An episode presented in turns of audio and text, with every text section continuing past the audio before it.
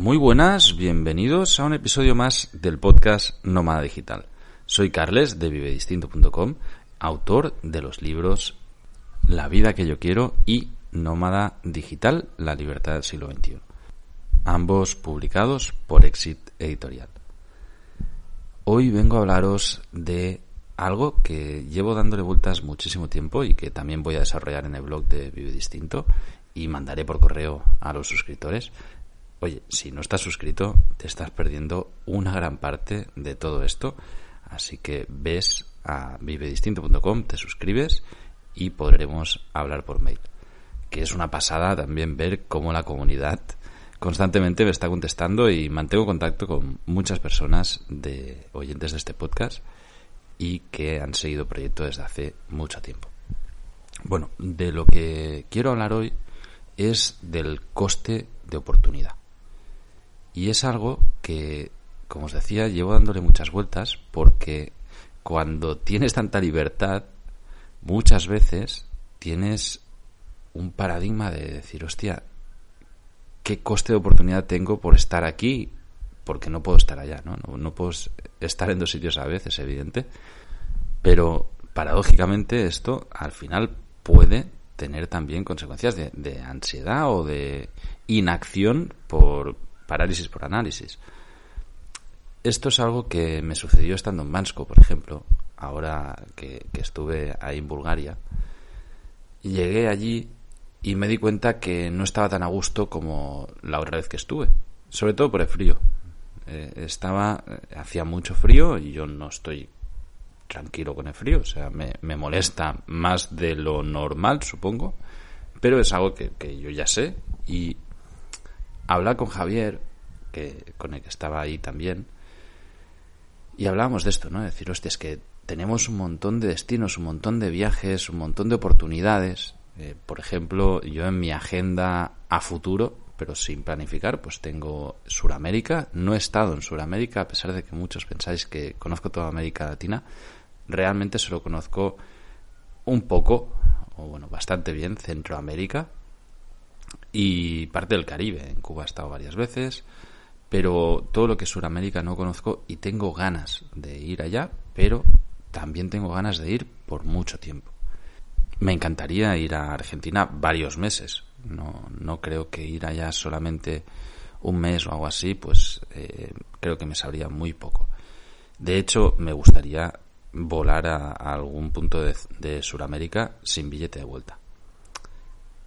También tengo ganas de ir a Japón, tengo ganas de ir a Taiwán, tengo ganas de ir a Corea, tengo muchas ganas del África Negra, de partes de Oriente Medio. Al final el, el mundo es inmenso y como más lo conoces, más grande ves que es. Y es como, ostras, es que hay tantísimas opciones que, claro, si estoy decido ir a un destino, pues ya no voy a poder ir a otro. Ahora mismo estoy a pocos días de marcharme a Costa Rica. Voy a estar medio año entre Costa Rica y Nicaragua y estoy haciendo allí cosas y, evidentemente es de las zonas que más conozco del mundo. Conozco más Nicaragua que Cataluña, segurísimo. Y ya lo conozco, ya, ya, ya he estado allí, ya sé cómo es la cosa. Y esto hace también, pues, de contrapeso muchas veces. Decir, hostia, es que sé que no me voy a encontrar nada nuevo, pero por otro lado, pues también tengo ganas de ver a la gente que tengo ahí, tengo ganas de un poco más de tranquilidad, de moverme menos. Pero al mismo tiempo, pues mi, mi yo interior me dice, hostia, es que podría estar en otro lado y, me estoy perdiendo eso por, por lo que estoy haciendo ahora en, en Costa Rica Nicaragua, ¿no?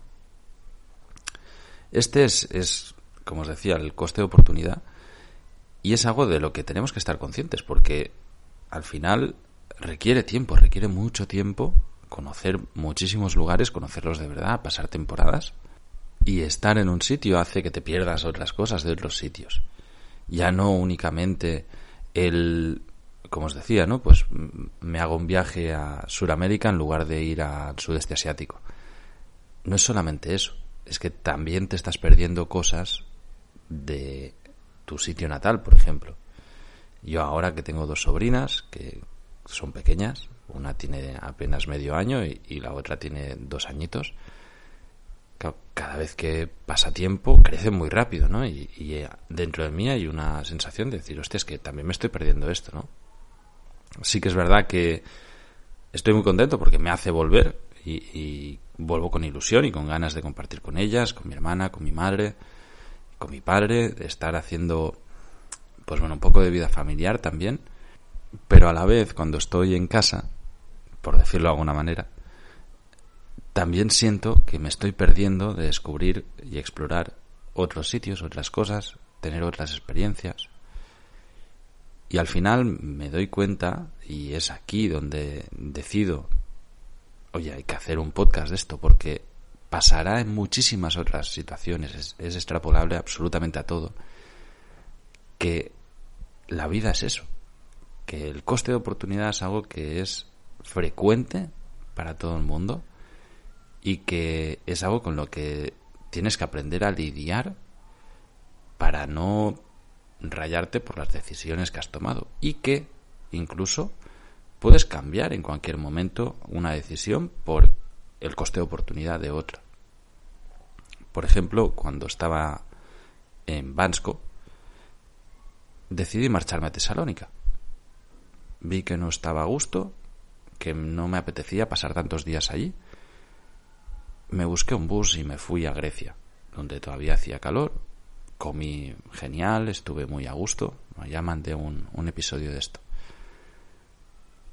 Pero también me ha pasado estando en Cataluña, por ejemplo, y estando en casa de mi madre, una familia, y decir, hostia, es que realmente estaría mucho mejor, o me apetece estar en mi apartamento, en la, cueva nómada, o con la moto dando vueltas por ahí, o haciendo otras cosas, ¿no? Y esto, al final, es como una balanza que siempre está, sobre todo, amplificada por la capacidad de movimiento y de libertad que puedas tener. En la mente de la mayoría de personas, este coste de oportunidad se obvia, o sea, es algo como que no, no existe. Tú tienes tu vida y no ves la posibilidad de una vida diferente, ¿no? O muchas veces, pues la escondes porque si no, no, no, no, seríamos capaces de estar felices con la vida que tenemos. Al final, lo que sucede es, la, es que reprimimos, ¿no? Este pensar de decir, hostia, es que me encantaría cambiar esto, me encantaría hacer otra cosa y no la estoy haciendo porque estoy aquí. Y esto, como os digo, pasa en absolutamente todo. Pasa muchísimo en las parejas, porque si tienes una relación monogámica, pues estás con una persona y, el coste de oportunidad es estar con cualquier otra persona. Y, está bien que así sea, si así te hace feliz. ¿eh? O sea, yo el primero que he tenido relaciones exclusivas y, he estado felicísimo. Pero también pasa con los trabajos, estás trabajando en un sitio y eso impide que trabajes en otro sitio, o los destinos, o, los lugares donde vivimos. Pero, como os digo, la mayoría de gente no lo plantea, no plantea opciones. Y cuando empiezas a vivir así, te das cuenta de que estás siempre con esta opción en la cabeza y que cada vez es mayor y mayor y mayor. Esto me di cuenta al, hablarlo con Javi que él pues es muy joven y, ya poco tiempo viviendo, viajando y, demás, ¿no? Y veíamos cómo podíamos hacer pues un viaje a Japón, por ejemplo, un viaje a Taiwán. Y claro, y era como, joder, es que si hacemos esto ya no podemos hacer lo otro, ya no podemos estar aquí. Yo en verano, por ejemplo, me apetece pasarlo en Europa con la, con la moto. O yo qué sé, sacarme la moto y pillar otra vez una furgo, no tengo ni idea. Pero al final no puedes hacer todo. Y cuando estás haciendo algo que, bueno, está medio bien, o sea, que es lo que me pasaba en Bansko, ¿no? Que, pues sí, estaba ahí, el coworking era chulo, ya conozco el pueblo, pero el estar ahí, teniendo tan a mano Tesalónica, me hacía pensar, joder, es que cada día que estoy pasando aquí es un día menos que puedo ir pues a explorar un país que no conozco. Yo Grecia no conocía. Y al final, pues dices, hostia, es que, claro, si me pongo en este plan, también cada día que paso en Tesalónica es un día que no paso en Istambul, que lo tengo a tiro piedra, o en Atenas, o en una isla griega, o etcétera, etcétera, etcétera, ¿no? Y claro, cuando tienes esta posibilidad real de, oye, pues es que compro un billete de avión, compro un billete de tren, un bus, lo que sea, y me muevo, de golpe el mundo que es tan enorme se te pone a mano, se te pone a mano entero y puedes estar en cualquier lugar.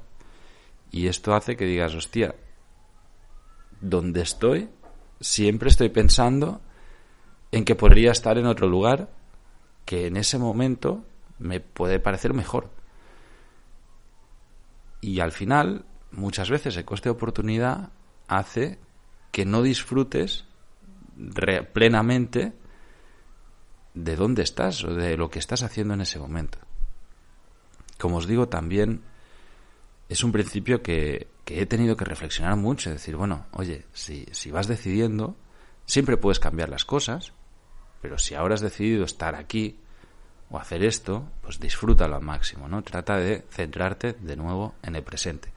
Esto de centrarme en el presente es algo que voy a recurrir a ello muchísimo tiempo, que me he tatuado ahora mismo en el brazo. Estoy viendo aquí un reloj que me recuerda que esté en el presente, un reloj sin agujas. Que por cierto, a todos aquellos que habéis contestado el correo en el que os explicaba, ¿no? El, significado de este tatuaje. Me, para los que no sabéis, me he tatuado el brazo entero. Eh, el brazo derecho. Era algo que tenía en mente desde hacía un montón de tiempo, que no daba el paso a hacer y, que tuve que aplazar en septiembre por un tema de, de, salud de la chica que me iba a tatuar y que he hecho ahora cuando he pasado por Barcelona y que para mí está cargadísimo de, simbolismo y, y, que lo expliqué en un correo en el que recibí un montón de respuestas. La verdad que me ha sorprendido mucho, me ha gustado muchísimo porque personas a las que ya casi casi conozco, eh, pues eso, me, habéis contestado y, me habéis dado la opinión o, lo que sea y ha, estado muy chulo. Es curioso ¿eh? esto de la relación de que puedo tener con los oyentes o, con los lectores, porque al final, cuando conozco a alguien físicamente, eso, muchos de vosotros habéis escuchado muchas horas mías, mucha chapa, o sea, estáis acostumbrados a mi voz que por cierto, las veces que ha sucedido me habéis dicho que no cambia en directo eh, con el podcast. Me alegro, señal de que el micro medio funciona. Y, claro, es, vosotros me conocéis a mí, pero yo a vosotros no. Sí que a alguno conozco más, porque me he escrito correos, porque hemos hablado una vez. A la gente alternativa pues la conozco más, porque he interactuado más con ellos. Pero es una sensación muy, muy curiosa en la que, bueno, cada vez ha sido, ha sido diferente. Tampoco sé muy bien cómo interactuar en este sentido. Es como, joder, o, me pongo yo a escucharte 100 horas hablando y que me cuentes tu vida, o no vamos a estar nunca al, mismo nivel de conocimiento el uno del otro, ¿no? Pero es, es muy curioso. Debo decir, de todas maneras, que la gran mayoría es, es absolutamente todos los que he conocido, es gente brutal, eh, súper simpática, que, oye, es una pasada la comunidad que hay detrás de, estos proyectos que hago. Bueno, como venía diciendo, el tema del coste de oportunidad es algo que la mayoría de gente no se plantea. Es, es muy extraño. Yo me lo he planteado de manera natural toda mi vida. O sea, al final, mientras estaba en Nicaragua, pues no estaba en Barcelona. Y luego volvía en Barcelona. Y cuando no estaba en, Barcelona, pues tampoco estaba en Nicaragua, ¿no? Y, tenía un coste de oportunidad estar aquí, estar allí. Tenía no solamente un coste de oportunidad social, también tenía un coste de oportunidad empresarial. Y muchas veces lo medía así. De hecho, ahí fue cuando vendí todos los remolques y dije, no, no, es que me merece más la pena trabajar en Nicaragua y, venirme a vacaciones a Barcelona que trabajar en ambos lados, ¿no? Por temporadas. E, eso, pues ya hace un montón de tiempo de esto. Joder, casi casi una década. Qué barbaridad. Bueno, el, el punto es que cuando lo estaba hablando con Javi y veía esto en los viajes, que es donde es más plausible, donde se puede ver muy fácilmente, decir, no, es que me quiero ir ahí y eso hace que, que si me voy a Costa Rica ahora, pues no vaya a ir a Japón este año, seguro, ni vaya a ir a sudeste asiático, que me apetece un montón también, ni vaya a ir a ningún otro lado. O sea, si estoy en Centroamérica, estoy en Centroamérica. Y ese es mi coste de oportunidad, pero ahora mismo me apetece hacer eso y, y es lo que hay, ¿no? Y cuando empecé a reflexionarlo, me di cuenta que hay muchos otros factores en nuestra vida, de hecho casi todos, que tienen costes de oportunidad asociados. Por ejemplo, en las inversiones, tener dinero invertido en un sitio hace que tengas un coste de oportunidad, que no puedas tenerlo en otro lado, a no ser que tengas dinero ilimitado, pero aún así hay una parte de ese dinero que estará en ese sitio, ¿no? El estar con la gente, el, el trabajo en las empresas, cuando estás haciendo, pues eso, un proyecto hace que no puedas dedicar la misma energía a otro proyecto, ¿no? Y dándole vueltas, empecé a reflexionar y a poner orden, porque había muchas cosas, o las hay todavía en, en mi vida, ¿no? Que tienen un coste de oportunidad que no está bien medido. Sencillamente porque, bueno, yo soy bastante cabra, tiro para adelante casi siempre y hago cosas que, evidentemente, pues hacen que no pueda hacer otras cosas. Pero si las medito bien, a lo mejor mis preferencias o mis decisiones han cambiado y en ese momento estaban condicionadas por cómo pensaba yo en ese momento o por las expectativas que podía tener de lo que fuera y que luego a lo mejor no se han cumplido, han variado, mis decisiones pueden haber sido erróneas, lo que sea. Y evidentemente he empezado a actuar en consecuencia. He cerrado proyectos, he movido ficha en otros proyectos, estoy moviendo ficha en otros proyectos, tanto de negocios como de vida. Y empezar a hacer cambios me ha hecho reflexionar a decir, oye, a lo mejor la mayoría de la gente no se lo plantea en serio. Si tú ves tu vida y el coste de oportunidad que tienes, hay un factor que ese no se recupera, que es el tiempo. O sea, que tú estés trabajando en un sitio, que estés viviendo de una manera, hace que pasen los años en este sitio, que pasen los segundos, que pasen los minutos, no importa, en los que podrías estar haciendo otra cosa. Y esto me pasa lo mismo con las relaciones sociales cuando vengo a, Cataluña, sobre todo cuando voy a Cardeo, que el coste de oportunidad de ver a, a un, cierta gente hace que no vea a otra gente o que no haga otras cosas. O, por ejemplo, que el coste de oportunidad de estar trabajando mientras estoy en Cardeo hace que no pueda pasar más tiempo con otras personas, que a lo mejor me apetecería más y he empezado a medirlo. No es, es algo que no es mesurable, pero sí es medible. Es decir, yo no puedo saber que mi coste de oportunidad tiene un factor de, me invento, 80, ¿no? Pero sí que puedo medir, el, bueno, esto me va a llevar tanto tiempo, me va a llevar, me va a comprometer en tal cosa y hace que no pueda hacer todo lo demás.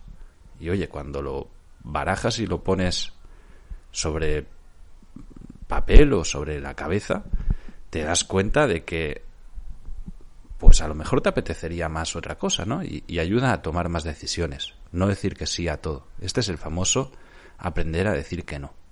Y reflexionando sobre esto, lo he compartido con, con un amigo y me ha constatado más aún que la mayoría de personas no se dan cuenta del coste de oportunidad que tienen sencillamente por inercia vital. Esto es algo que, nos pasa a todos, ¿eh? O sea, eh, entras en una inercia de vida, sobre todo en las vidas convencionales. Cuando vives, pues como puedo vivir yo, eres más consciente de esto porque constantemente estás tomando decisiones que trastocan absolutamente todo. O sea, pues irme a la otra punta del mundo eh, cambia el paradigma total de donde estoy. Y esto eh, eh, es lógico y ahí es donde a mí me hace pensar en, oye, joder, tiene un coste de oportunidad esto que las decisiones que tomo. La mayoría de gente, en cambio, no, no se dan cuenta de ello, no viven pensando en que pueden hacer grandes, grandes cambios, porque pues una vida, bueno, la, típica carrera de la rata, yo creo que aquí ya todos sabemos de, de lo que hablo, y no se dan cuenta del coste de oportunidad que están teniendo, porque no ven las otras oportunidades.